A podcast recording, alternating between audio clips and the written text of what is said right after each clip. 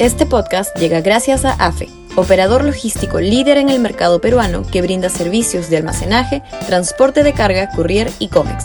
Los puedes ubicar en www.afe.pe.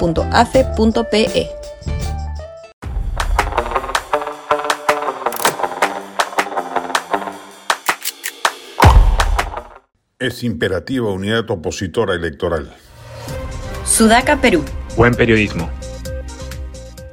Lo peor que podría hacer la oposición peruana es presentar una baraja dispersa de candidatos, sea que haya elecciones adelantadas o no.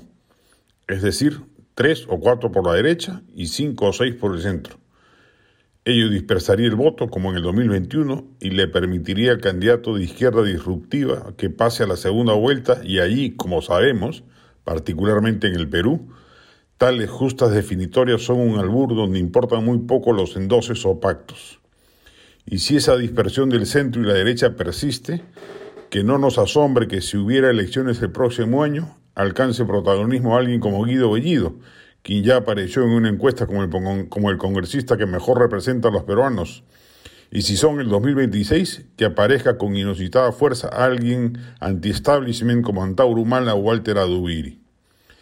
Es imperativo que la derecha presente un solo candidato. Ya López Aliaga, suponemos que con genuino desinterés, le ha planteado a Keiko Fujimori renunciar ambos a la candidatura presidencial y nombrar a alguien como Roberto Chiabra, quien igual tiene que cuidar su perfil. Su última aparición televisiva mostró a alguien sin templanza alguna.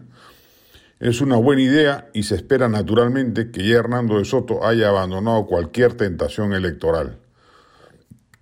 Por el lado del centro la cosa está más dispersa, pero parece más sencillo conciliar intereses, aunque la piedra en el zapato va a ser sin duda el afán de acción popular por encabezar el conglomerado.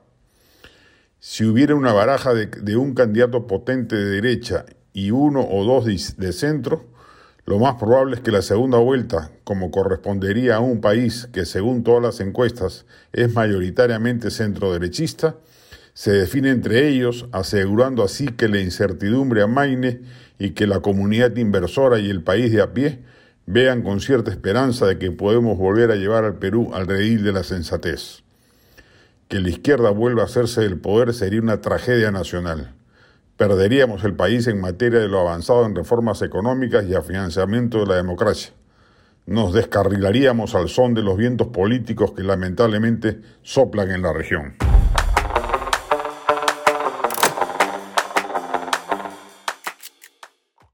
Este podcast llegó gracias a AFE, operador logístico líder en el mercado peruano que brinda servicios de almacenaje, transporte de carga, courier y cómics.